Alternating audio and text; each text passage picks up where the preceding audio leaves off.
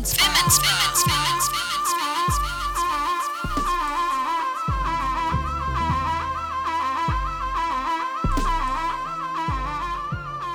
Hallo und herzlich willkommen zur Women's Bar mit Lotte und Pauline. Und heute haben wir im Studio Leor. Leor haben wir kennengelernt, weil wir so vor zwei Folgen, glaube ich, äh, zum Thema Alltagssexismus ähm, verschiedene Foren gepostet haben. Leor hat sich gemeldet. Ähm, warum eigentlich Leor? Und stell dich vielleicht mal kurz vor, wer bist du eigentlich?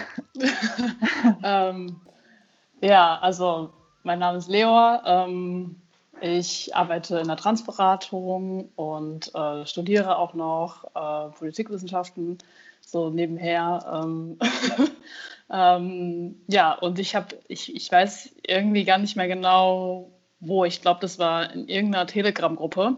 Da habt ihr so einen Aufruf gestartet, dass ihr irgendwie ähm, Erfahrungsberichte sozusagen von Leuten ja. sucht, die ähm, ja, also jetzt nicht so diese Art von Alltagssexismus erfahren, die jetzt unbedingt so CIS-Frauen erfahren oder halt äh, Personen erfahren, die jetzt ähm, eher feminin gelesen werden. Ähm, und das fand ich irgendwie interessant, weil es mal so einen anderen, also so eine andere, ähm, ja, eine andere Perspektive dazu einlädt, mal eine andere Perspektive zu schildern. Und ähm, genau, da habe ich gedacht, ja, vielleicht, keine Ahnung, was ihr da genau vorhabt. Ich frage einfach mal und vielleicht ergibt sich da irgendwas Interessantes draus, genau. Ähm, wir haben so in den letzten Folgen irgendwie immer wieder so, sagen wir mal, das Thema Allyship für, so als Adressat, Adressaten so Cis-Männer ähm, gehabt und auch so ein bisschen gegen Männlichkeit, vielleicht als soziales Konstrukt irgendwie ähm, gehatet. Wir sagen, wie es ist. Wir sagen, wie es ist. Weil wir eben diese Diskriminierungserfahrungen als weiße Cis-Frauen irgendwie machen. Ähm, würdest du, was würdest du denn sagen, ist für dich männlich? Oh Gott.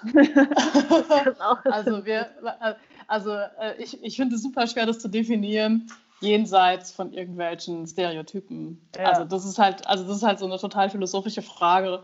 Was ist denn männlich jenseits von gesellschaftlichen Zuschreibungen? Ja keine Ahnung. Also vielleicht gibt es sowas wie biologisch männliche Körper, aber auch das ist schon wieder irgendwie ziemlich schwierig, ähm, weil das auch immer, weil das auch nicht immer eindeutig ist sozusagen und äh, auch da, äh, also eine transweibliche Person, die jetzt transitioniert, äh, gibt ja ein Stück weit auch äh, diese Biologie dann letzten Endes auf, also durch Hormontherapien, durch ähm, durch Operationen und so weiter äh, und ist dann in dem Sinne auch nicht mehr biologisch männlich, äh, denke ich. Deswegen weiß ich irgendwie nicht so genau, ähm, dadurch, dass man halt eben in die Biologie auch eingreifen kann, inwiefern mhm. diese Kategorie dann überhaupt sinnvoll ist.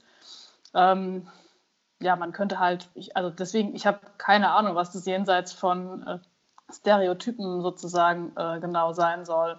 Ähm, ich würde sagen, in der, also in der gegenwärtigen Gesellschaft ist es eine hegemoniale Norm, ähm, die irgendwie ziemlich schwierig ist aufzubrechen und die halt irgendwie, ja, also ich ja, denke halt, man muss immer schauen, wenn halt so hegemoniale Normen haben die Eigenschaft ja so ein Stück weit Widersprüche und auch Widerstände in sich wieder aufzunehmen, umzudeuten. So ähnlich ist es ja auch bei so einem ähm, kapitalistischen, bei so einer kapitalistischen hegemonialen Norm. Ähm, deswegen ist es halt total schwierig, überhaupt ähm, da eine Position zu finden, die außerhalb dessen steht, mhm. sozusagen. Also die außerhalb von, von, von, von so einer Norm steht. Ist eigentlich, glaube ich, fast nicht, fast nicht möglich oder zumindest ähm, ziemlich schwierig. Würdest du sagen, es hat äh, gesellschaftlich in unserer Gesellschaft Vorteile, als männlich gelesen zu werden? Ja, auf jeden Fall. Ja. Also, also klar. also äh, ja, auf jeden Fall. Ähm, ja, auch wenn man kann natürlich auch ähm, damit einen großen Widerspruch erleben. Ähm, und ich glaube auch, ähm, dass es durchaus auch äh, Männer gibt, die, sagen wir mal, aus, diesem, aus dieser stereotypen äh, normativen Männlichkeit ein Stück weit auch rausfallen und dadurch auch in gewisser Weise Nachteile erleben. Aber sagen wir mal, den Vorteil auf den ersten Blick als Mann gelesen zu werden, den haben sie dann trotzdem. Also auch wenn das vielleicht für sie selber auch mit Ansprüchen verbunden ist, die, denen sie nicht gerecht werden können oder gerecht werden wollen. Aber ähm, auf den ersten Blick wird einem Mann immer mehr Kompetenz zugesprochen als einer Frau oder einem Mann wird immer mehr körperliche Überlegenheit zugesprochen als einer Frau. Und insofern, ähm, auch wenn man diese Privilegien nicht will, hat man sie irgendwo ein Stück weit. Mhm. Ähm, klar, was natürlich aber auch andererseits dazu führt, dass ähm, man vielleicht in bestimmten Situationen doch auch wieder eher Ziel von Gewalt wird. Also ne, es passiert ja schon häufiger, dass Männer irgendwie in Schlägereien geraten oder halt Konflikte irgendwie körperlich ausgetragen werden, vielleicht auch mit einem beteiligten Mann, der da eigentlich gar keinen Bock drauf hat und trotzdem irgendwie sich dann, also es hat halt sehr viel mit Zwang zu tun. Ne? Also mhm. da ähm, kommt ganz schnell irgendwie so, wie sehr Männlichkeit auch mit so Zwängen irgendwie einhergeht. Ähm, und in der Situation ist man halt dann gezwungen, einfach aufgrund dessen, wie man aussieht, wie man gelesen wird, sich dann halt auch vielleicht auf so einer gewaltvollen Ebene auch zu verteidigen. Aber Hast ich denke, das, das ja. Entschuldigung. Ja, sorry. Nee, nee mach mal ruhig weiter. Ja. Ähm, würdest du sagen, ist es, äh, also empfindest du es als irgendwie wichtig in unserer Gesellschaft, sich auch geschlechtlich zu verorten? Also jetzt, du hast jetzt so davon geredet, dass Männlichkeit irgendwie viele Vorteile von sich äh, mitbringt, also in unserer Gesellschaft natürlich alles irgendwie gesellschaftlich konstruiert, aber ähm, eben die Frage, ähm, inwiefern es Vorteile hat oder Nachteile, sich geschlechtlich zu verorten und was das mit einem selber auch macht. Ja, ich, hm, ich, also sich geschlechtlich zu verorten, ich glaube, das muss ja jeder selber entscheiden. Also ich glaube noch nicht mal, dass jeder Mensch sowas wie eine Geschlechtsidentität hat. Ich glaube, die entwickelt, oder wie soll ich das sagen? Ich weiß gar nicht, ich finde diesen Identitätsbegriff super, super schwierig, auch wenn der halt sehr etabliert ist mittlerweile. Aber Identität hat für mich immer irgendwie sowas von da ist auch irgendwie eine mögliche Veränderbarkeit oder irgendwie, das ist ja so ein Konstrukt, was aus Diskursen irgendwie entsteht sozusagen oder was irgendwie immer ganz viel auch mit dem Außen zu tun hat.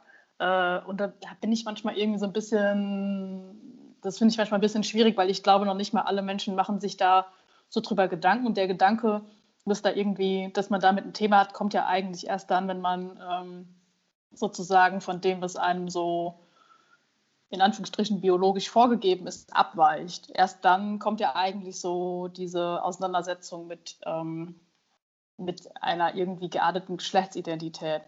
Oder, also vielleicht betrifft es noch nicht mal nur Menschen, die irgendwie sich auf irgendeine Art und Weise auf einem Transspektrum verorten, sondern ich kann mir schon auch vorstellen, dass halt die Konflikte eben, die dadurch, dass halt Geschlechtsidentität, Geschlechterrolle irgendwie auch so ein Stück weit synonym gebraucht wird, dass das durchaus ja auch Cis-Frauen und Cis-Männer betrifft. Also dass das gar nicht irgendwie nur äh, auf, der, auf dem, ja, auf dem, sozusagen auf dem Transspektrum sich irgendwie vorfindet.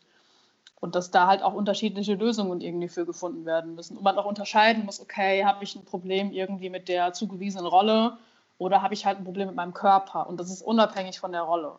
Ne? Mhm. Also das ist, und so würde ich halt auch immer trans definieren. Ich würde immer trans definieren als ähm, ein Thema, was hauptsächlich auf einer körperlichen Ebene äh, anzusiedeln ist. Und ein Stück weit, leider dadurch, dass halt der Körper natürlich auch immer irgendwie bestimmten, ja, so Körperschema immer auch Zwängen unterworfen sind, dass damit natürlich auch ein Stück Soziale irgendwie mit da reinspielt. Man kann es nicht ganz trennen, aber ich glaube, für einen persönlich ist die Herangehensweise erstmal wichtig, wenn man sich da so eine, wenn man so eine Fragestellung irgendwie mit sich hat, dass man halt wirklich erstmal unterscheidet, okay, was ist jetzt irgendwie was? Also was ist jetzt genau mein Körper und wie weit geht es da wirklich nur um mich und was ist das andere, die Zuschreibung aufgrund dessen, wie ich jetzt erstmal gelesen werde, so mit der Ausgangssituation, wie sie ist. So. Sind das auch äh, häufige Fragen, die du auf der Arbeit äh, erlebst? Also sind das äh, Fragen, mit denen Menschen zu dir kommen? Ähm, diese Unterscheidung sozusagen, oder wie meinst du jetzt genau? Ja, also die, diese Aushandlungspunkte zwischen, also das ist jetzt was, das ist jetzt ein körperlicher Aspekt oder das ist ein sozialer Aspekt.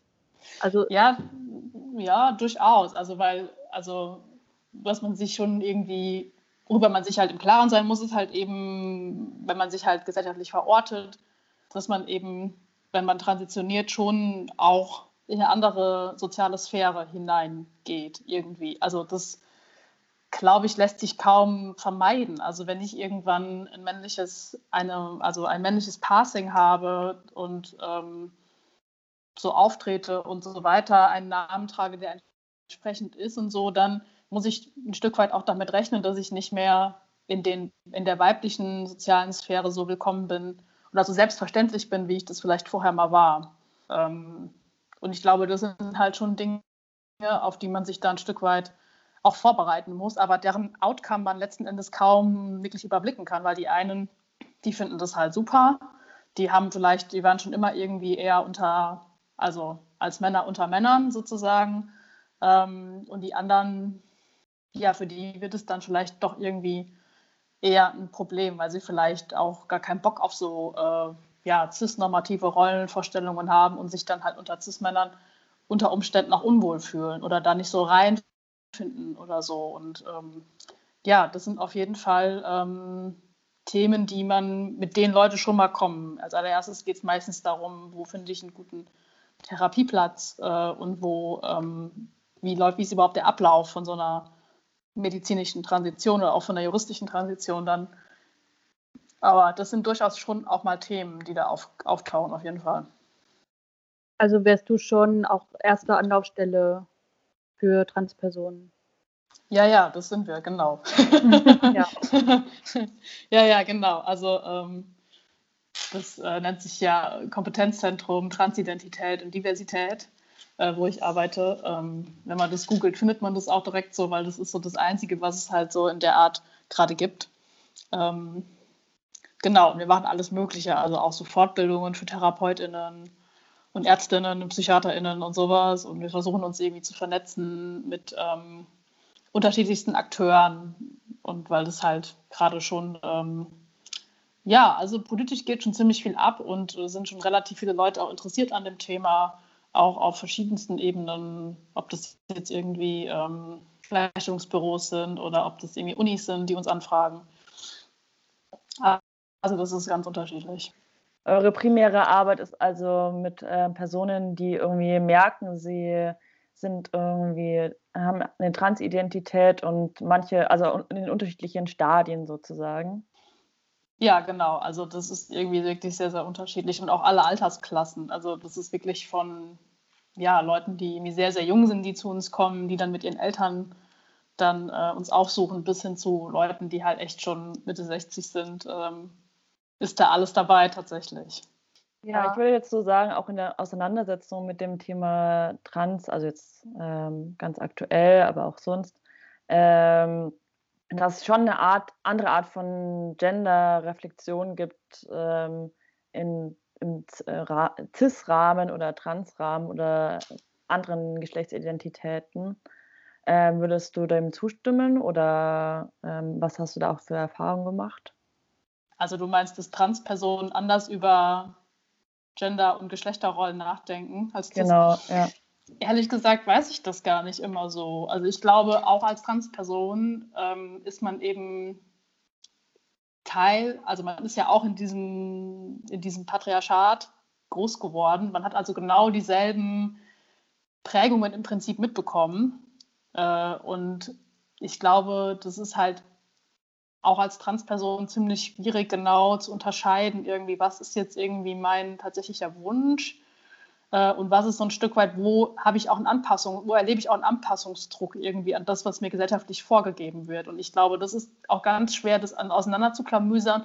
Und das ist auch ein, also auf jeden Fall ein sehr schwieriger Prozess. So. Also wie weit ähm, gehe ich jetzt mit Operationen oder mit Hormontherapien und so weiter und ist es mir wichtig, irgendwie den richtigen Namen in meinem Ausweis zu tragen oder empfinde ich dieses komplette Programm über ähm, transsexuellen Gesetz irgendwie als zu erniedrigend. Das geht ja sehr vielen Leuten so, dass sie nicht irgendwie zweimal begutachtet werden wollen, nur um irgendwie ne, ihren Personenstand zu ändern.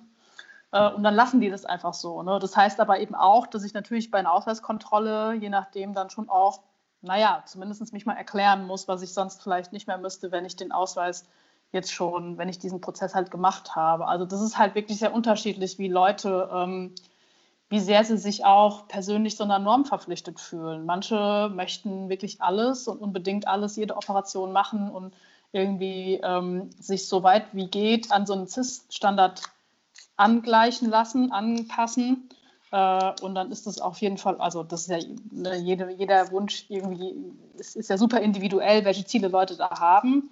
Ähm, aber ich berate schon so, dass ich halt Leute dazu ermuntere, eine sehr individuelle Entscheidung für sich zu treffen, sich das gut zu überlegen, die Risiken abzuwägen und halt äh, auch zu überlegen, okay, was will ich das, weil ich das will oder will ich, weil ich mir davon, will ich das, weil ich mir davon erhoffe, gesellschaftlich ein bisschen besser klarzukommen. Und das sind auf jeden Fall auch legitime Motive. Es ist auf jeden Fall ein legitimes Motiv, äh, zu sagen, nee, ich möchte jetzt ähm, unbedingt die und die Operation noch machen, weil ich sonst halt einfach zu viel Scheiße erlebe äh, und mein Passing einfach scheiße ist. Äh, und es ist auf jeden Fall auch ein total legitimer Wunsch. Ich denke nur, es ist trotzdem wichtig, darüber einmal nachzudenken, irgendwie, mhm. was ist so, woher kommt der Wunsch sozusagen. Also du hast jetzt so drüber geredet, wie es, also wie, was du für Erfahrungen hast im professionellen Umfeld. Ähm, möchtest du über deinen privaten oder persönlichen Umgang auch oder deine Erfahrungen damit ähm, berichten? Ähm. also auch so, so ich habe so das Gefühl, es gibt so ein krasses Stereotyp, okay, trans ist so, die wollen irgendwo so in so eine Cis-Norm rein. Und du hast mhm. jetzt, jetzt schon angesprochen, so, okay, es gibt auch ganz andere Rahmenbedingungen, wie man eine Transidentität gestalten kann oder möchte oder sich dann fühlt.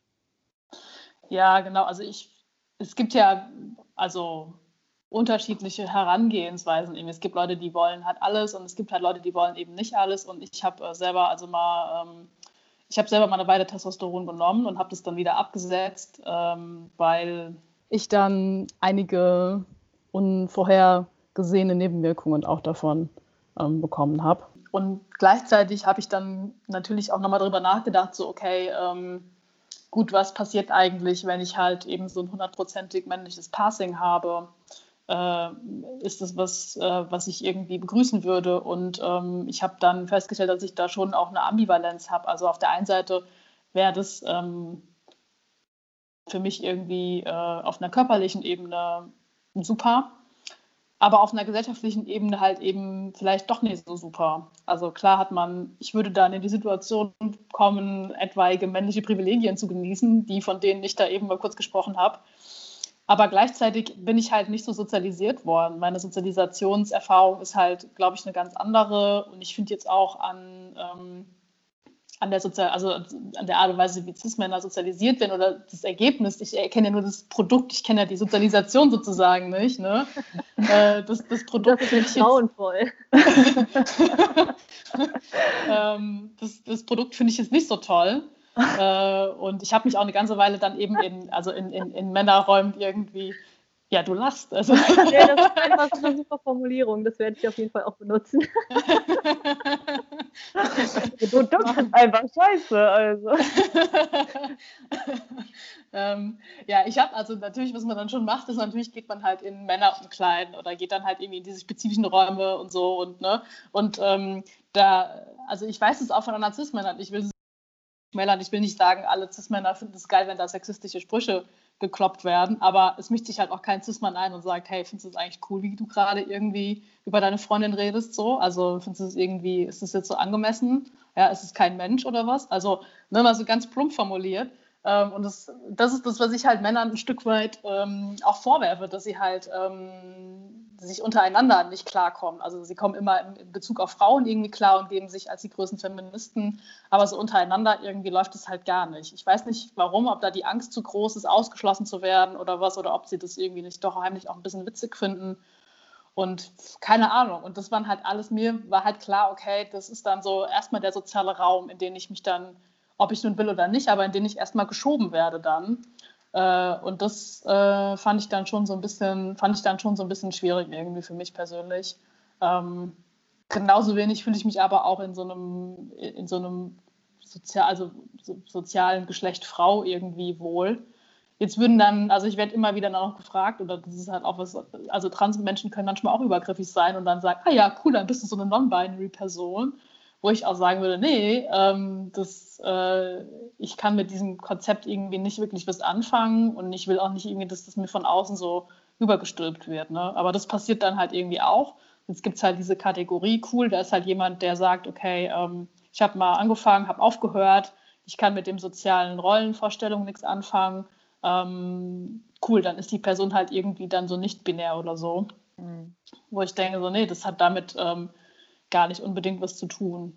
Und ich weiß auch nicht, ob diese Entscheidung, die ich da jetzt erstmal so, äh, so für immer ist, vielleicht entscheide ich das auch nochmal anders. Ähm, das kann gut sein. Ähm, ja, und der andere Punkt ist halt, ähm, was auch für mich eine ganz, ganz große Rolle spielt, ist halt, ich würde von, ähm, von sozusagen ähm, von der lesbischen Sexualität oder von der lesbischen sexuellen Orientierung sozusagen in eine heterosexuelle Orientierung transitionieren, zumindest nach außen. Ne? Also mich würde man dann als heterosexuellen Mann lesen.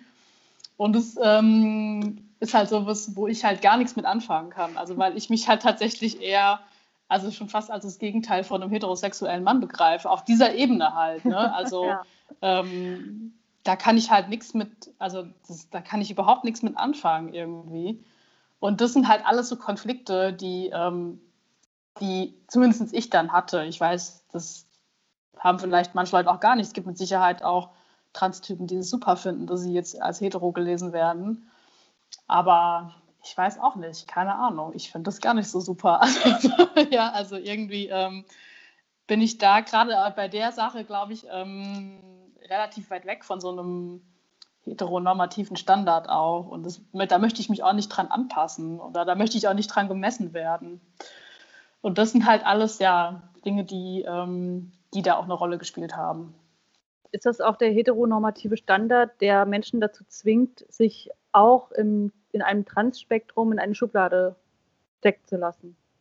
Vielleicht ich will nicht, also ich kann mir gut vorstellen, dass das auch eine Rolle spielt. Ich glaube nicht, wie ich schon mal eben sagte, wir sind ja alle irgendwie so ein Stück weit in diesem System, also wir sind damit irgendwie groß geworden, haben das ein Stück weit verinnerlicht und da halt eben zu lernen, was bin ich, was ist die Gesellschaft, ist enorm schwierig und ich glaube jetzt nicht, dass du, nur weil man trans ist, man eine bessere Reflexionsfähigkeit darüber hat. Man, mit Sicherheit denkt man nochmal anders darüber nach. Also mit Sicherheit denkt man nochmal mehr darüber nach, wie werde ich von außen auch wahrgenommen. Also das ist ja auch der, einer der großen Konflikte bei dieser ganzen Thematik.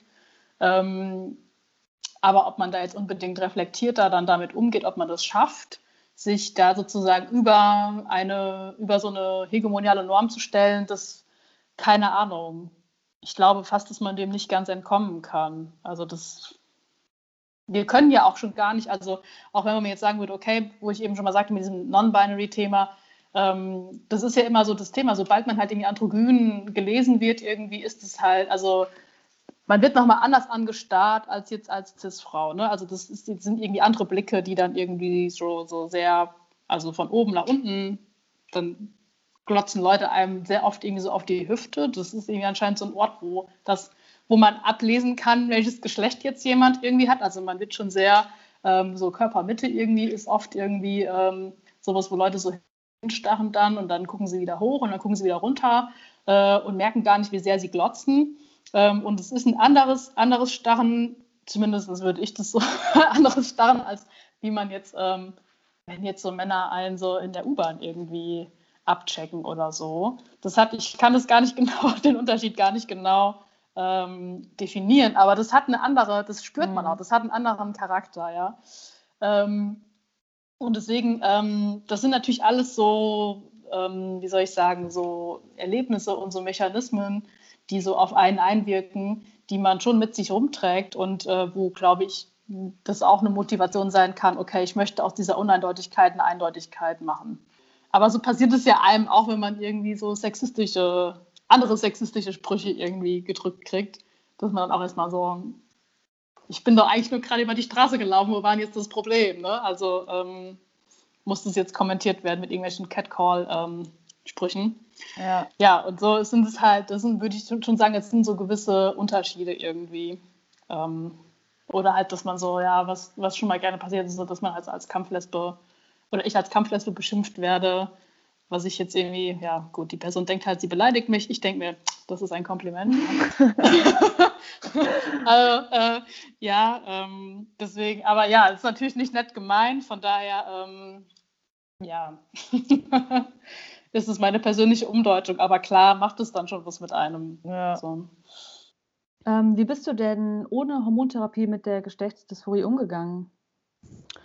Ähm, ja, also ich habe schon immer ziemlich viel Sport gemacht ähm, und ja, habe das auch immer so sehr leistungsorientiert betrieben und bin dann aber ähm, ja so peu à peu aus dem Boxsport, in dem ich vorher halt so drin war, in mehr so ins Krafttraining gegangen und auch ins Bodybuilding und ähm, habe halt so festgestellt, dass das mir auf jeden Fall auch hilft, ähm, einfach ähm, ja, einen trainierten Körper zu haben und ähm, ich mich damit schon sehr viel wohler fühle und auch feststelle, so wie viel man da auch selber ähm, sozusagen erreichen kann auch. Also dass das ähm, was ist, was ganz viel auch mit, Selbstwirksam mit einer Selbstwirksamkeitserfahrung auch zu tun hat. Und gleichzeitig muss man natürlich da auch wieder aufpassen, weil auch da muss man Körperbilder reflektieren und auch da muss man sich irgendwie fragen, woher kommt es und ähm, ja, ist das so gesund immer alles und so weiter. Also da finde ich, muss man auch immer noch einen kritischen, einen kritischen Ansatz ähm, bewahren. Aber für mich hat es halt auf jeden Fall, ähm, ja, mir hat es halt sehr weitergeholfen, mit so einer Dysphorie umzugehen, weil letzten Endes also komplett wegreflektierbar oder so ist es nicht. Ne? Das bleibt eine Ambivalenz. Ähm, ich habe super viel über Körperbilder, auch aus radikalfeministischer Literatur und queerfeministischer Literatur und allen möglichen, ähm, habe ich mir Sachen angelesen, habe das halt wirklich intensiv für mich durchgearbeitet, was ist eigentlich ein männliches oder weibliches Körperbild und ähm, wo finde ich mich da irgendwie drin wieder, wenn ich mich nicht in so einer sozialen Rolle Mann irgendwie wiederfinden kann, die halt eben unweigerlich mit einer langfristigen Gabe von Testosteron verbunden wäre ähm, zumindest nach außen. Das hatte ich ja schon ausgeführt. Ähm, und ja, also diese Ambivalenz, die bleibt halt irgendwie. Ähm, aber ich habe damit erstmal so einen Weg für mich gefunden. Und ich kann echt jedem da nur zu raten, egal ob man jetzt äh, dysphorisch ist oder nicht, irgendwie sich ähm, ja, irgendwas mit seinem Körper zu machen, den irgendwie zu bewegen, den zu nutzen, den zu spüren und irgendwie festzustellen, ähm, gerade wenn man aus so einer äh, weiblichen Sozialisationsecke kommt, wie viel Kraft man auch tatsächlich hat. Und da ist natürlich klar, alles, was so Kraft-Dreikampf und so weiter oder klassisches Krafttraining betrifft, so da, ähm, das ähm, hilft einem auf jeden Fall. Das ist schon mega empowernd. Was, äh, was sind für dich Safe Spaces? Oder willst du es lieber nicht verraten?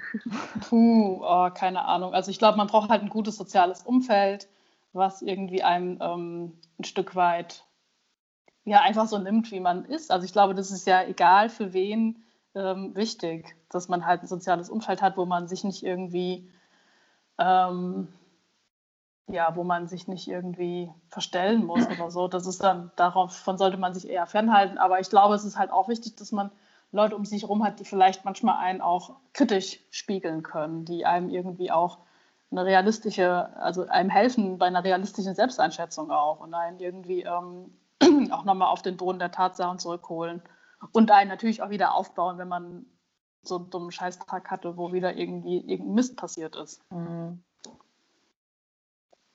Würdest du sagen, dass, ähm, dass deine Arbeit auch politisch ist oder ist es eher so eine Art Bildungsarbeit oder ist da keine so richtige Trennung möglich oder hm. Ich glaube, nee, so eine wirkliche Trennung ist da, glaube ich, nicht. Das geht, glaube ich, gar nicht. Nee, ich glaube, ähm, das ist immer so ein bisschen so von allem irgendwie was. Die Leute, die dann zur Beratung kommen, die haben ähm, sich dann meistens schon über das Internet vorinformiert.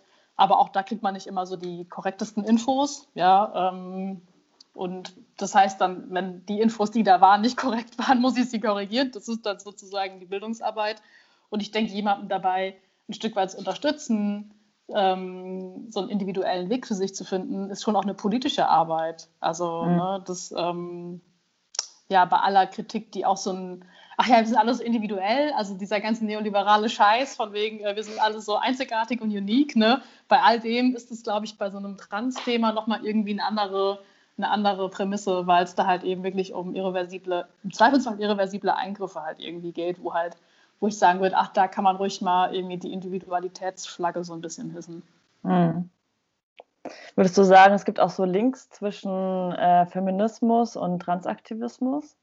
Also ja, ich glaube, man muss da noch viel, viel mehr auch in Austausch kommen, weil ich glaube, wir machen schon unterschiedliche Erfahrungen, ob wir jetzt, ähm, also ob wir cis sind oder ob wir trans sind. Also da ergeben sich einfach unterschiedliche Konflikte sozusagen draus.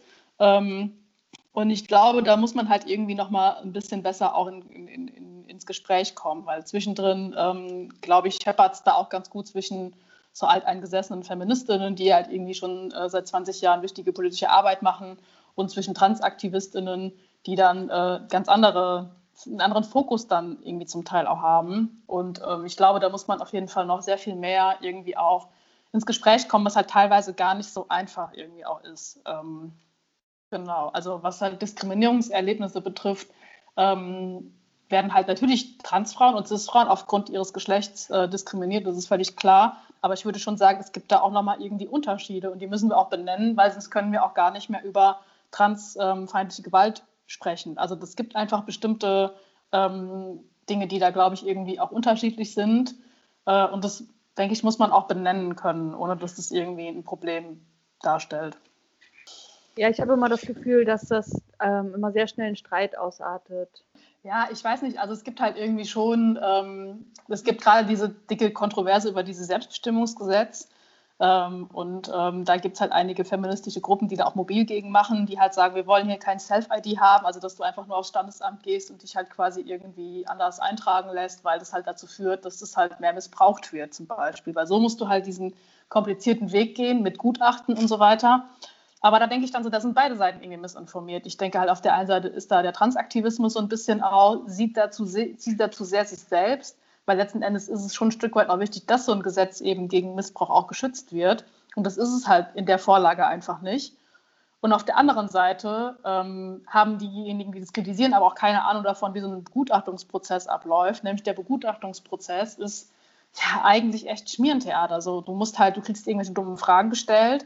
Also teilweise so absurd, absonderliche Sachen wie, ähm, da wird dir dann irgendwie, du musst so ein Memory aufdecken. Das sind alles echte Geschichten, die ich schon gehört habe du musst so ein Memory aufdecken und dann deckst du da wegen mir eine Blume auf und das andere ist halt ein Fußball und dann sollst du bitte sagen, welches Geschlecht der Fußball hat und welches Geschlecht jetzt die Blume hat. Ja, das keine Ahnung. Das ist, das, halt das offizielle Vorgehen, um rauszufinden, wie man das verortet.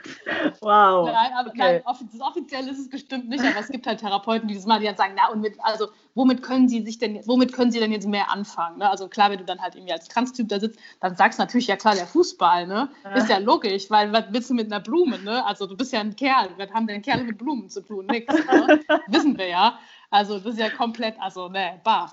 Also da ähm, ist, ist, ist, ja, ist, ja völlig, ist ja völlig einleuchtend. So. Also solche Fragen. Ne? Oder Leute gehen dann dahin ähm, und machen sich, also es gibt schon durchaus auch manche Transmänner, die Nagellack tragen, so dunklen Nagellack, wegen mir, wenn die so ein bisschen eher so goth-mäßig unterwegs Warum sind. Machen ja, ja, machen Cis-Männer ja auch. Ne? Oder lange Haare tragen oder so. Und dann ist es aber wirklich so, dass sie dann vorher ähm, Haare abgeschnitten, Fingernagel, Finger, Finger, äh, Nagellack ab und dann halt zu diesen, ähm, zu diesen Begutachtungen gehen, weil sie halt wissen, ansonsten werden halt noch mehr dumme Fragen gestellt. Oh und das sind halt, und ich denke mir halt, ja, also da ist ja das, das gerade das feministische Lager ist ja so sehr mit diesen Geschlechterrollen, dieser Kritik an Geschlechterrollen und mit ein Stück weit mit der Kritik auch an dem Konzept Gender auch zurecht, ja. Ähm, da sind die eigentlich ja, müssten sie ja sagen, ja, was ein Bullshit, ne? Ähm, deswegen bringen diese Begutachtungen auch überhaupt gar nichts. Und dann wäre, also ich würde sagen, der Kompromiss wäre halt zu sagen, es gibt halt irgendeine Form von vorab von einem Gespräch irgendwie, was Leute schon in Anspruch nehmen müssen, äh, was aber nicht irgendwie nach diesen Klischees fragt, weil da wären auch jede, jede Feministin wäre irgendwie total entsetzt, wenn, ähm, wenn die genau wüssten, was da gefragt wird. Ne? Sondern, und das ist ja einfach nur Theater, das ist halt komplett albern, was da irgendwie, ähm, was da irgendwie so abge, abgefragt wird. Da wird halt aber, gesagt, was der Begutachter hören will. Ja, ja, klar. Genau. Ja, und so, das war es. ist ja keine Begutachtung. Also ja. und so echt so voll nach diesem Motto, äh, Männlichkeit ist auch hauptsächlich so Nicht-Weiblichkeit und andersrum. Oh, ja, ja, so. genau, genau. Das ist haupt, genau. Ist ja ja, ja, klar. Klar. So, irgendwas dazwischen oder irgendwelche Überschneidungen oder so kann es nicht geben. So. Nee. Voll es gibt, also ihr kennt ja vielleicht auch diese Tintenklecksbilder, ne? Diese, äh, ne, wo dann, wo du dann wahrscheinlich, also wenn du als Trans-Typ da sitzt, immer sagen muss, ich sehe einen Penis. Ich sehe ein, ja, ich sehe auch schon wieder einen Penis. keine Ahnung, ich weiß nicht, was man dann da antwortet, keine Ahnung. Aber überall. Ja, überall. Ja, ja, genau. Auf jeden Fall, ja. Wie oder Fußball halt. oder ja, genau, wie jeder andere Mann ja auch, ne? Klar. Ähm und ja, also ich habe, ähm, das gibt es halt auch noch, dass Leute diese komischen Rorschach-Tests machen müssen, die halt absolut komplett, also was, die sagen ja über gar nichts irgendwas aus. Und die sagen aber noch, also was, ne, was soll das irgendwie? Das ist halt total albern. Und das sind schon Dinge, die sind auch eigentlich nicht so in den, in den Begutachtungsrichtlinien so vorgesehen. Es soll eigentlich gar nicht so gemacht werden. Aber es gibt halt so Leute, die meinen, sie gehen damit dann auf Nummer sicher, wenn sie so schwierige Fragen stellen, ja, äh, wie was man auf so einem bescheuerten Tintenklecksbild sieht oder so, ne? Ja, und deswegen, das kann man, sollte man halt echt alles irgendwie mal überdenken. Ähm, und ich denke mal, da kann man auch irgendwie, wenn man, ähm, da kann man ja auch als Radikalfeministin ganz gut mitgehen, eigentlich, zu sagen, äh, das macht ja gar keinen Sinn.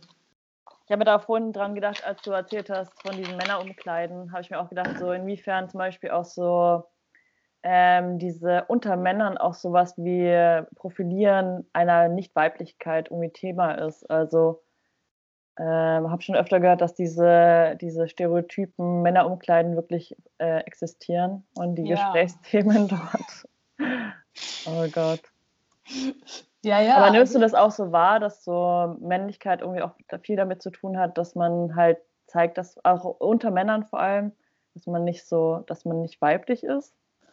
Ja, ich würde das auf jeden Fall so bestätigen, ja. Ich glaube, das ist sogar, das geht sogar noch, glaube ich, darüber hinaus. Also was ich so, so ein bisschen beobachte, ist so, ah ja, ich weiß nicht, das, das könnte jetzt ein langer Monolog werden. Naja, ich versuche es trotzdem mal. Also was ich so beobachte, ist so, es gibt halt irgendwie insgesamt so einen komischen Rollback, also so, so, so einen merkwürdigen, ich weiß auch nicht genau, wie ich das beschreiben soll, aber ich finde es halt zum Beispiel schon mal sehr spannend, dass halt der, der krasseste Trend überhaupt ist ja für Männer Vollbart zu tragen. Ne? Also es gibt alle möglichen Produkte, wie du dir jetzt irgendwie den fettesten Bart den beeindruckendsten Bart züchten kannst. Ne? Und wenn dann irgend so ein Typ bei Facebook in seinem Profilbild so einen fetten Vollbart hat, dann kriegt er auch lauter Komplimente. Wow, beeindruckender Bart, bla bla bla. Ne? Also so, so Sachen. Und dann denke ich irgendwie so an die 90er zurück. Das ist ja gerade eigentlich auch so voll der Trend, die 90er. Ne? Und dann ähm, gucke ich mir dann so an, welche Filme es da so gegeben hat, ne? Also ähm, und welche Stilikonen es da gab. Und dann muss ich immer an Leonardo DiCaprio denken. Und dann denke ich so, hä, aber der hat doch gar nicht so ausgesehen. Also ne, das irgendwie hat es zwischen den 90ern bis jetzt so einen komischen Rollback gegeben, weil in den 90ern, so wenn man mal an den denkt oder auch an Brad Pitt denkt oder auch an die anderen Schauspieler. Ähm, oder David Beckham.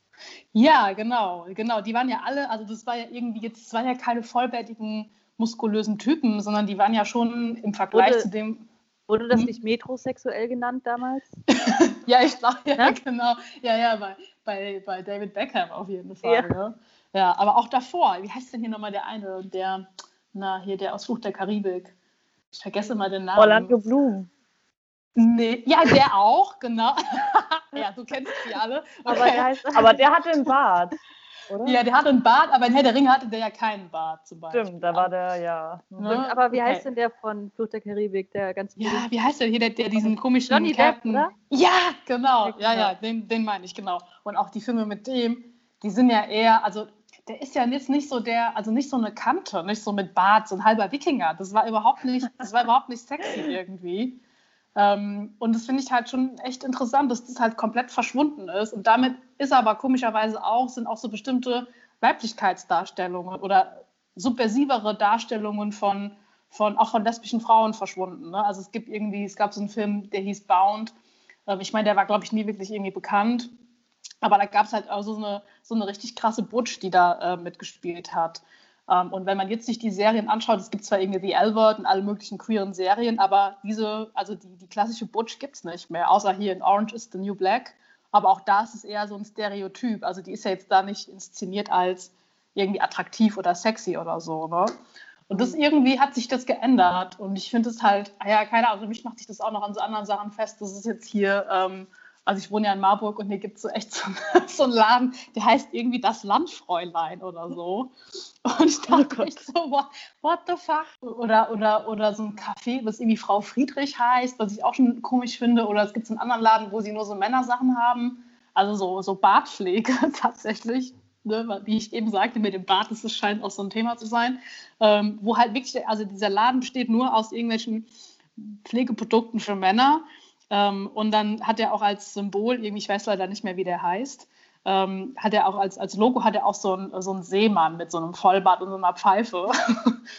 und irgendwie ist es halt, ich finde es alles so total komisch, dass es halt ein Geschlechter, also das ist ja ein eindeutig geschlechtsspezifischer Laden. Ne? Also es ist eindeutig, dass es ein Männerladen ist. Und ich finde es total komisch und denke mir so, hä, das ist so total so, so ein kultureller Rollback irgendwie, dass das sexy mhm. ist. Also sexy ist jetzt irgendwie tätowiert, muskulös, äh, irgendwie Vollbart und so. Und in den 90ern hatte ich den Eindruck, das ist, war eher so eine andere Männlichkeit, die da irgendwie auch einfach Standard war. Ich habe jetzt mal irgendwann ähm, aus Spaß mir die so eine, ähm, kann man auf YouTube finden, so eine ähm, die Aufnahme von der Love Parade 1998, acht Stunden oder so geht es. Ja, das ist doch was für den, an der Stelle wieder ein Tipp für den Lockdown. ja, genau. Wenn man mal wirklich wieder, also wenn man wirklich mal dieses äh, 90er Jahre Love Parade Feeling haben will, dann kann man das sich mal, ich weiß nicht, das war halt auf so eine Viva-Übertragung. Und dann filmen sie immer so in das Publikum rein.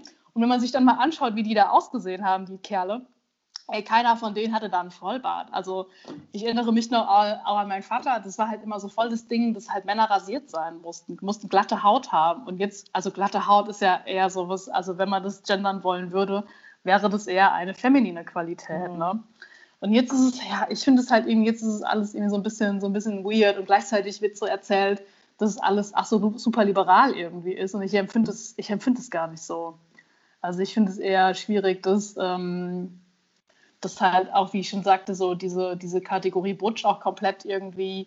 Äh, ich meine, das war schon immer eine schwierige, das war schon immer eine schwierige Kategorie, schon immer irgendwie war das mit so was, ähm, auch mit so einer, ja, das gilt war irgendwie, also was Restriktives. Das sind halt so Frauen, die irgendwie an Weiblichkeit scheitern oder Männer imitieren oder die irgendwie ähm, aggressiv sind, also Kampflesbe und was irgendwie unattraktiv ist und so. Und also mit also mit also Labels wurde das immer bedacht ähm, und ist halt auch irgendwie immer so negativ porträtiert worden.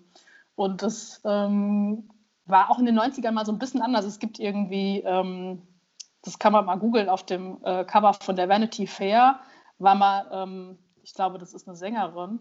Ich weiß es, also nicht mal, ich, ich glaube, es ist eine Sängerin. Ich glaube, Katie Lang, ähm, ja, doch, ist, ist eine Sängerin ähm, hat mal zusammen, also war mal zusammen mit so einem, mit Cindy Crawford auf dem Cover von der Vanity Fair. Und diese, also wenn man sich dieses Bild anschaut, also Katie Lang sitzt da auf so einem Stuhl und hat halt so den, das Gesicht so einge, also so eingeschäumt wie bei einem Barber irgendwie. Und äh, Cindy Crawford beugt halt sich so über sie und setzt sich so, als ob sie sie so rasieren würde.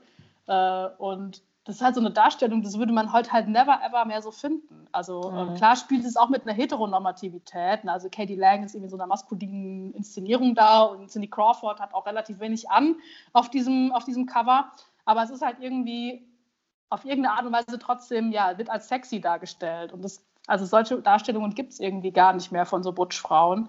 Das halt, äh, man würde jetzt nicht mehr auf die Idee kommen, irgendwie ähm, irgendeine Butch äh, mit einem Supermodel auf ein Cover zu setzen. So, ne? Und das irgendwie ist es halt ja ein Stück weit verschwunden. Und ich glaube, das hat schon was damit zu tun, dass man halt irgendwie diese ähm, Form von ja, subversiver Identität auch nicht unbedingt so sehen will, weil klar, Butches entziehen sich halt so total irgendeinem Weiblichkeitsstandard und äh, werden ja auch immer so inszeniert, als ob sie alles mindestens genauso gut können wie Männer.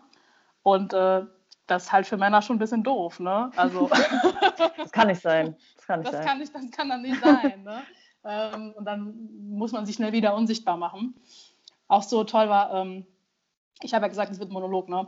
Also, Damit ankündigen. Ähm, ähm, letztes Jahr war ja äh, 50 Years äh, Stonewall und ähm, da gab es immer, also ich war hier auch in Marburg, ähm, gab es gab es auch einen CSD, der auch dieses Thema aufgegriffen hat. Und ähm, da wurde dann viel von den, ähm, es wurde halt viel von den bekannten Figuren irgendwie da erzählt, die da mitgemacht haben sozusagen. Ähm, und komplett nicht erwähnt wurde ähm, tatsächlich, dass ähm, also mutmaßlich eine schwarze Butch-Lesbe ähm, mit der Anlass für diese Aufruhr überhaupt gewesen ist. Also sie ist verhaftet worden, wie das halt in den 50er, 60ern halt noch so üblich war dass halt äh, Frauen, die halt nicht mindestens drei Teile ähm, Frauenklamotten anhatten, sind halt verhaftet worden ähm, und dann oft auch auf Polizeistationen, also verprügelt oder vergewaltigt worden. Ähm, und ähm, sie war halt eine von diesen, von diesen Butches, die halt auch so als Drag King performt haben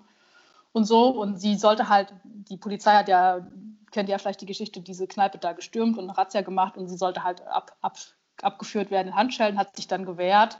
Und das war irgendwie so der Auf, so, so, sozusagen, also das ist immer noch ein Mythos, man weiß halt gar nicht genau, wer wirklich angefangen hat, aber sie ist eigentlich Teil dieser Geschichte und äh, der Name Stormay de Lavrier wurde halt komplett nicht genannt. Bei keiner einzigen Rede, die ich letztes Jahr dazu gehört habe. Ne? Und das ist halt ein Riesenproblem, weil das halt, ähm, ja, damit halt auch ein ganzer Teil, auch ein Stück lesbischer Geschichte unsichtbar gemacht wird.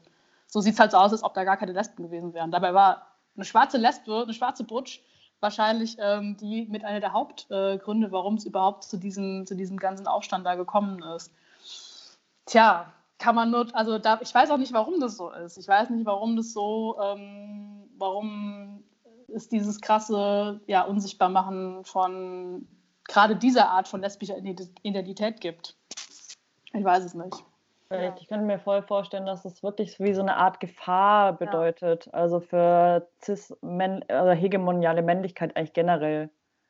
Also, dass es halt einfach so etwas in Frage stell stellt, was einfach nicht in Frage gestellt werden darf, also nach der patriarchalen Logik. Ja, vielleicht, ja, ja, das kann schon sein. Also ich habe ich hab keine, ich habe wirklich keine, keine Erklärung dafür, weil es ja auch nicht nur, also ich würde nicht nur sagen, das machen nur Männer oder das ist irgendwie nur, das ist so ein, nur ein Produkt von. Nee, würde also, ich auch nicht sagen. Würde ich nicht, also ich kann mich schon erinnern, so, äh, als ich so meine ersten Schritte irgendwie äh, so, so, ja, vor vielen Jahren ähm, in so, ähm, wie soll ich das jetzt sagen, Homokreisen, keine Ahnung, wie man Homokreisen. Homokreisen ähm, gemacht habe, so da ähm, war auch das, also so, sobald da irgendwie jemand aufgetaucht ist, äh, der äh, irgendwie ähm, ja, als Frau aussah wie ein Kerl, war das halt direkt so, so, das war, ging irgendwie nicht. Das war irgendwie nicht, ähm, das hatte immer so einen komischen, Nee, das ist aber nicht, äh, weiß ich nicht, das ist nicht attraktiv oder das hatte immer irgendwie so einen komischen, komischen Beigeschmack so. Und das ist ja auch immer, ne? Also Eltern sagen ja auch oft so, ja, solange du nicht so eine Lesbe wirst, ist es ja in Ordnung, ne? Also solange du halt nicht so aussiehst wie halt, keine Ahnung, wie irgendwie ähm, so eine stereotype Lesbe halt mal aussieht. Wir kennen sie ja alle. Ähm, dann ist es irgendwie noch in Ordnung. So. Also alles, alles darf sein, aber das bitte nicht sein. Das ist irgendwie nicht, ja, ja, aber so weil, sexy. Ja, weil Frauen müssen halt schön und sexy und äh, lange Haare und äh, Flechtfrisuren haben. Und Männer mit dürfen halt nicht weiblich sein. Und da fällt es halt ja, ja. Also von beiden Seiten halt. Also ich würde auch gar nicht mal sagen, dass das vielleicht nur so eine, also so einzelne Cis-Männer sind, die da irgendwie die Hegemonie vorgeben. Das wird ja gesamtgesellschaftlich getragen. Ja, voll. Also es gibt ja auch irgendwie ja, das klingt dann sehr böse so, ähm, aber ich glaube, es gibt auch genug heterosexuelle Frauen, die ihr Begehren nicht hinterfragen und auch nicht hinterfragen wollen. Also die dann so, ich habe das jetzt noch heute irgendwo gelesen, da ging es dann, ähm, da hat wieder irgendein so Mann was Dummes gesagt. wie, wie, jeden, wie jeden Tag, ja. Also, ähm, eigentlich. ich komme jetzt auch nicht mehr drauf, war so viel. es ging irgendwie darum, dass ja Frauen ähm, selber schuld sind, weil sie ja dominante Männer im Bett wollen. Ne? Mhm. Und ähm, dann kamen aber auch ganz viele Kommentare von Frauen, die dann äh, dazu geschrieben haben, so ja, aber das hat ja nichts damit zu tun, dass ich, äh, also das, dass es quasi losgelöst ist. ist. Nur weil man halt vielleicht auf dominante Männer im Bett steht, man nicht gesellschaftlich unterdrückt werden möchte. Wo ich denke so, ja, da hast du schon recht. Aber die Frage ist halt auch, ähm, und das ist, glaube ich, eine ganz, ganz schwierige Frage für viele, warum möchte man überhaupt einen dominanten Partner im Bett? Mit Bart. Also das mit Bart. Und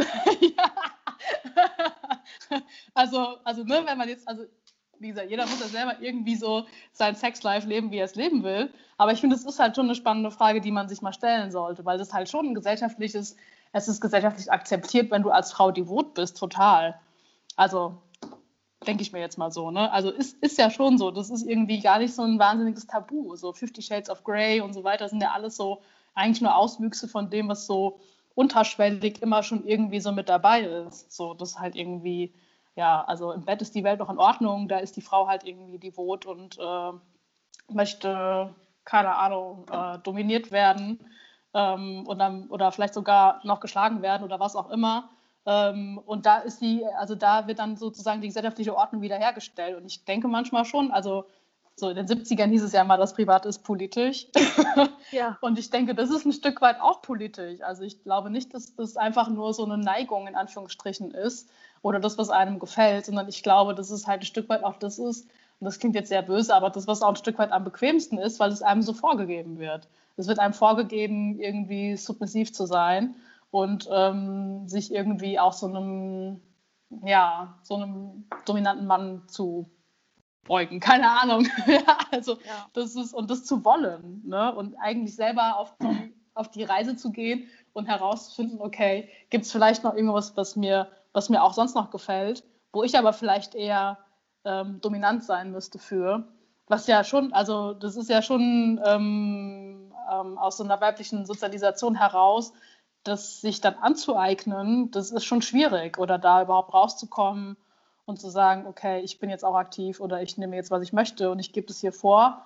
Ähm, das ist schon schwer und ich glaube, das geht schon vielen heterosexuellen Frauen auch so, dass das halt nicht so einfach ist, das irgendwie ähm, da auch was anderes mal zu wollen, sondern eher dann das zu wollen, was man wollen soll.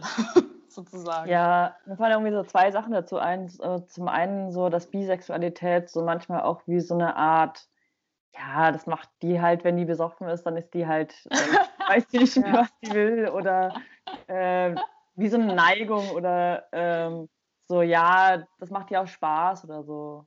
So ein hm, Joke ja, halt. Ja. Ja, ja, Und, und, so in ein paar Jahren ist die wieder heterosexuell, die ist halt noch jung oder so.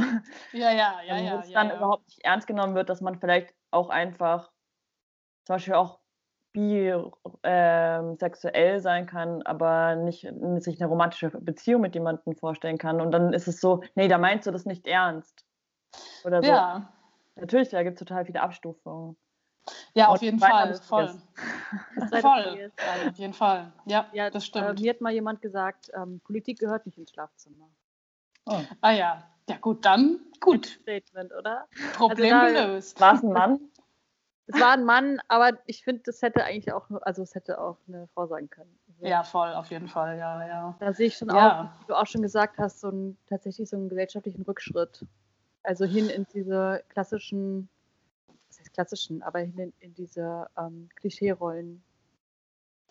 Ja, auf jeden Fall. Und ich, wie gesagt, ich glaube, das ist halt, ähm, das ist halt super schwierig. Das ist halt ähnlich rauszufinden wie, okay, ähm, wo will ich mich anpassen, um des Anpassens willen und wo will ich mich quasi meinem eigenen Wunsch irgendwie äh, gerecht werden, so bei so einem Transitionsthema. Also das sind halt alles so ganz schwierige, wo man immer so an, an der Grenze irgendwie ist zwischen gesellschaftlicher Erwartung und individuellem Wunsch irgendwie auch. Und ja, keine Ahnung. Ich finde ja immer so, was ich ja so spannend finde, auch bei diesem Thema so Männlichkeit, ist so, ähm, ich frage mich immer, ob das reformierbar ist. Und momentan denke ich nein. Das ist irgendwie ganz schwer reformierbar, weil es halt eine hegemoniale Norm ist und es ist irgendwie ganz schwer, das abzuschaffen oder das irgendwie zu aufzulösen oder so. Und es bräuchte halt echt mehrere Generationen, wo ähm, wo das halt ganz ähm, bewusst irgendwie sozusagen aufgearbeitet wird und andere Identitätsentwürfe irgendwie auch ähm, geschaffen werden können.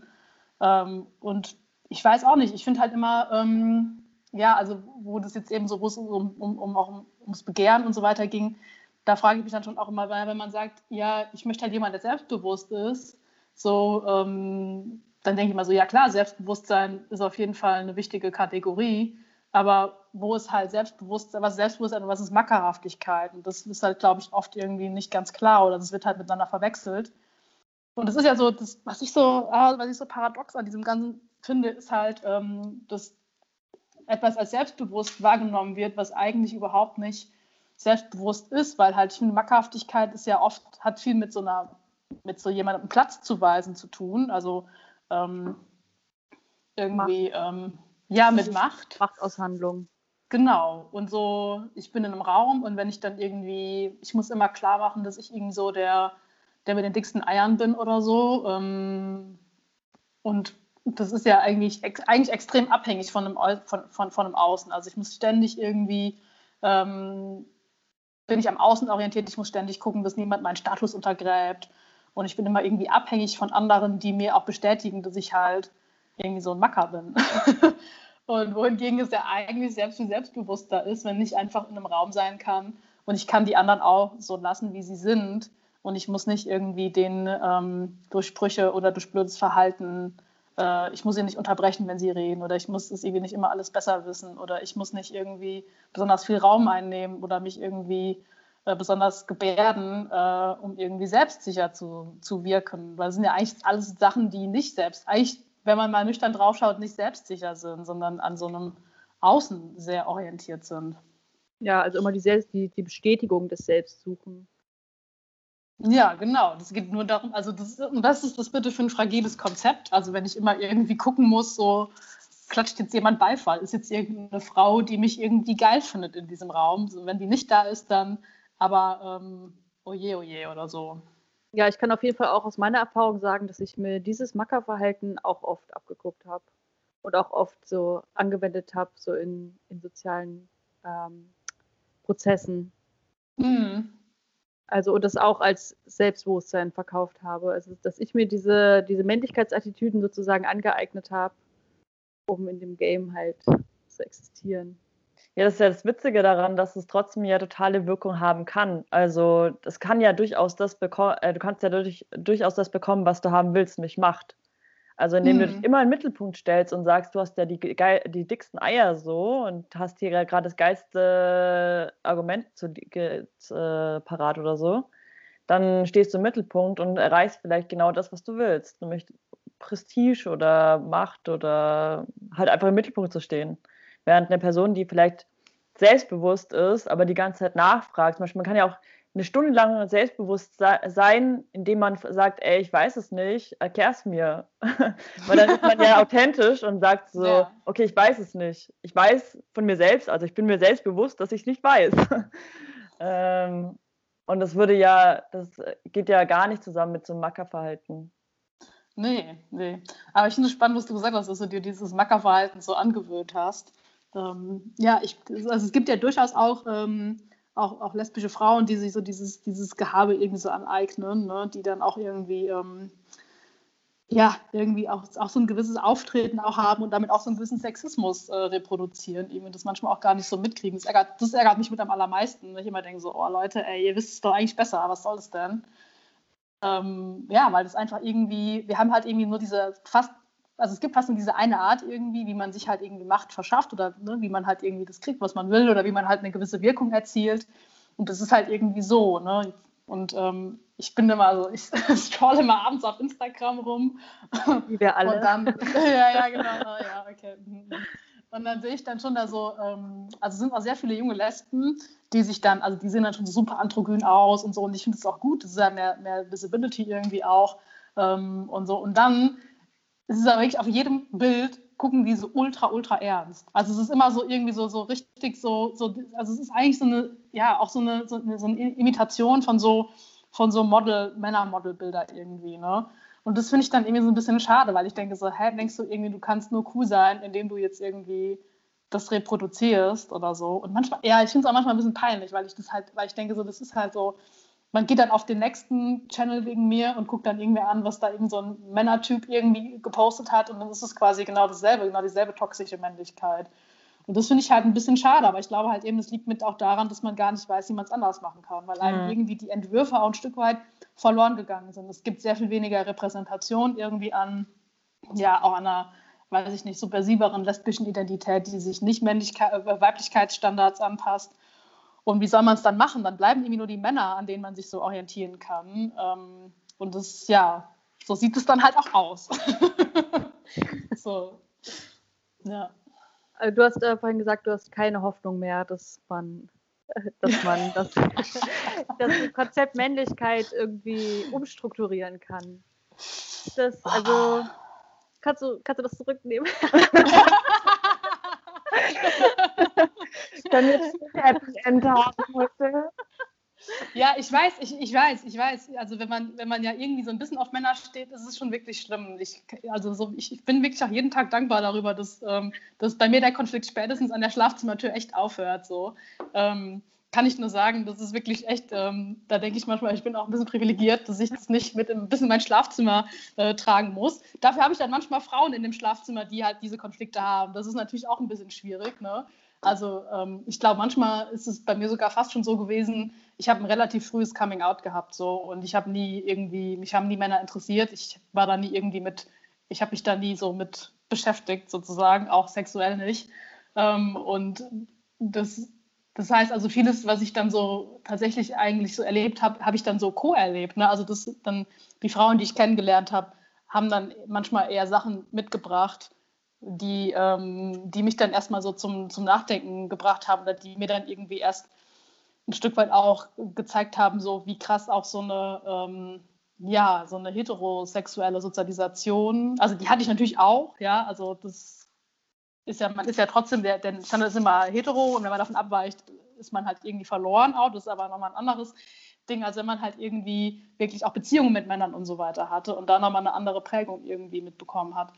Und das, ähm, ja, vieles, was so an, an Zwängen irgendwie auch da ist, auch, ähm, auch wirklich so auf, auf sexueller Ebene und so, das habe ich dann erst da tatsächlich mitbekommen, weil ich das ja nie hatte ne? Äh, und irgendwie immer dachte, also nichts dachte sozusagen. und dann ähm, und dann halt eben tatsächlich Frauen, die ähm, ja die bi sind, die halt lange Beziehungen auch mit Männern und so weiter hatten, die dann halt irgendwie andere Erfahrungen mitbringen und diese Erfahrungen kriege ich dann sozusagen auch irgendwie so mitvermittelt ein Stück weit. Äh, und es hat auf jeden Fall auch nochmal meinen Blick auf viele Dinge ähm, verändert und auch stellenweise auch radikalisiert, auf jeden Fall. Mhm. Ja, ähm, ich gucke auf die Uhr, wir nehmen schon ja. eine Stunde zwölf auf. ähm, ich hätte noch eine Frage. Äh, Gibt es von eurer Seite, also das ist nicht die Frage, gibt es von eurer Seite noch Sachen, die ihr gerne einbringen wollt? Jetzt? Ich habe eigentlich noch zwei Sachen, die hier stehen, die ich irgendwie noch gerne unterbringen würde. Ich weiß aber nicht, wo die reinpassen. Also was ich mir aufgeschrieben hatte, war so, ähm, dass äh, ja, wenn man halt Transpersonen kennenlernt, dass man ähm, oder dass es relativ oft passiert, dass Leute, die an so einem CIS-Standard messen, also sobald sie wissen, dass jemand trans ist, wird halt echt regelrecht danach, ja, wie soll ich sagen, es wird halt echt mit Detektivarbeit äh, mit Argusaugen analysiert, wie sehr jetzt irgendwie diese Person dem Geschlecht gleicht, als dass sie sich halt identifiziert. Ne? Und das ist halt, ähm, das ist, glaube ich, was, was halt auf jeden Fall Leute mehr reflektieren sollten, weil natürlich, wenn du halt äh, eine weibliche oder eine männliche Pubertät erstmal durchlebt hast, hast du bestimmte Merkmale, die wirst du nicht von heute auf morgen los. Ne? Mhm. Und dann gibt es schon so Sprüche wie, ja, man sieht es ja auch irgendwie. Das ist halt so was, was halt oft dann kommt. Das finde ich super ekelhaft. Also das ist auf jeden Fall was, wo Leute sich mal ähm, irgendwie ja, wo Leute darüber nachdenken sollten, ob das so angebracht ist, ob, dieser, ob diese Blicke auch so angebracht sind, ob dieser Vergleich überhaupt irgendwie, ähm, ja, ob der Vergleich angebracht ist. Ähm, und dass Leute das auch merken. Man merkt es einfach, wie man angeschaut wird und man merkt auch, an welchem Standard man verglichen wird. Und manchmal wird der Standard dann noch härter an Transpersonen angelegt, als der an Cis-Personen angelegt wird. Das mhm. war ja eben so ein bisschen so das Thema mit den Gutachten auch äh, und das ist was, was auf jeden Fall, was man, glaube ich, so in seinem Everyday Life mal reflektieren sollte und worüber, worunter auf jeden Fall viele auch leiden, weil man merkt es halt einfach. Man merkt schon, ja, man merkt, wie Leute mit einem umgehen und so. Das, ähm, ja. Genau, und die zweite Sache war, aber das ist, ja, ich weiß auch nicht, das gehört, hatten wir jetzt ja irgendwie auch schon so, so ein bisschen besprochen, irgendwie, dass ich das halt nach wie vor echt crazy finde, dass halt, äh, ich habe das jetzt tatsächlich mal äh, auf so einer, ähm, so einer Statistik irgendwie gesehen, dass halt ich, also ich habe, klar denkt man sich das ist ja irgendwie, aber das dann auch mal so zu sehen, war irgendwie echt nochmal krass, dass halt, dass ich das schon spannend finde, dass halt Lesbenpornos die Pornokategorie Nummer eins sind. Also das, was Heteromänner am meisten gucken, ist das. Ich meine, wir wissen ja alle, dass das, was da, was da gezeigt wird, nichts mit lesbischer Sexualität zu tun hat.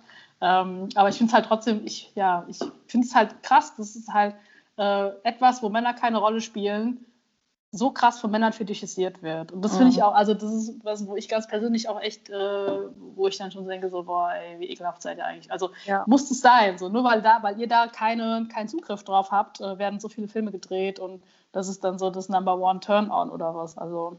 Ja, dieses Ich darf nicht dabei sein. Also gucke ich heimlich zu, sozusagen. Ja, genau. Ja, ja. Also das ist auch die Nummer eins Frage, die einem gestellt wird, wenn man irgendwie äh, ähm, als, ähm, ja, als, als Paar unterwegs ist, sozusagen. Ähm, oder das früher, mittlerweile, glaube ich, lesen die Leute da auch ein bisschen anders, aber früher ist mir das relativ häufig passiert, wenn ich irgendwie, ähm, wenn ich mit meiner damaligen Freundin unterwegs war, dass Leute sich dann halt da so Männer sich halt eingemischt haben. Ne? Die haben dann irgendwie gecheckt, aha, die sind ein Paar und dann kriegst du halt so entsprechende Fragen gestellt. Darf ich mal zugucken und äh, wie ist es denn so bei euch? Also so einfach mal so random, wenn du feiern gehen willst.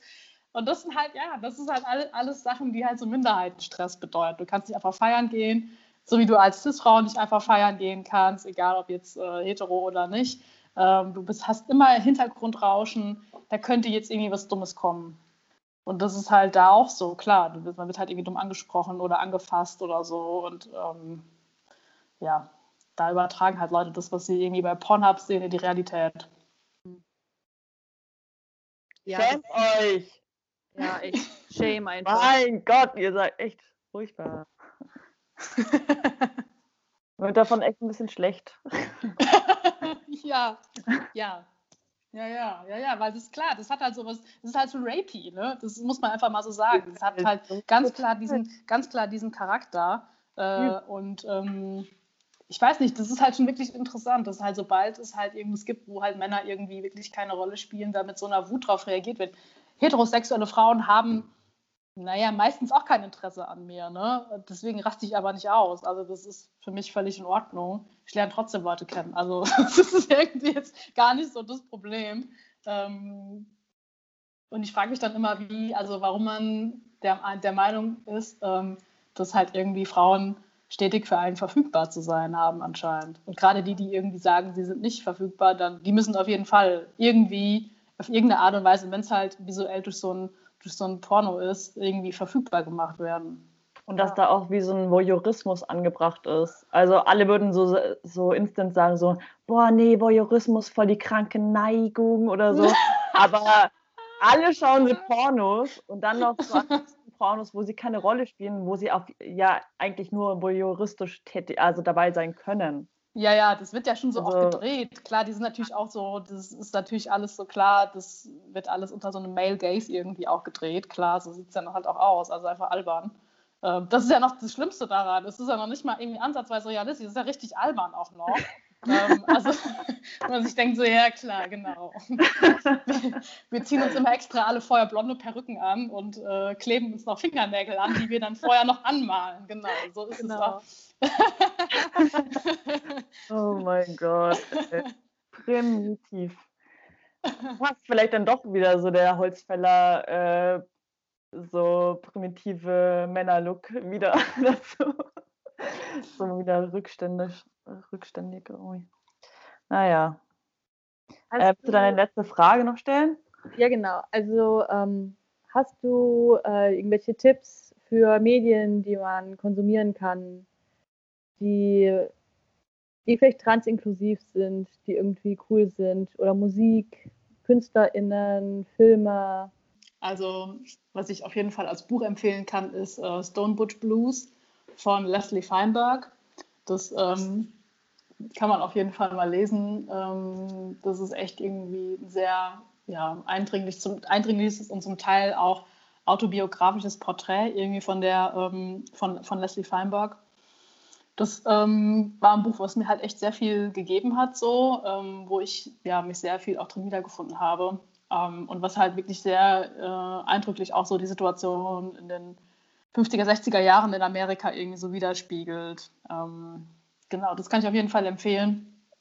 Ähm, ja, ich, also echt, ähm, hm, nee, tatsächlich relativ wenig. Also es gibt mit Sicherheit ganz, es gibt ja ganz, ganz viele Transbücher, die, die auch gerade so auf dem Markt sind, aber davon finde ich leider keins irgendwie wirklich gut. Also ähm, bevor ich okay. das lästere, lasse ich das mal so stehen. ja.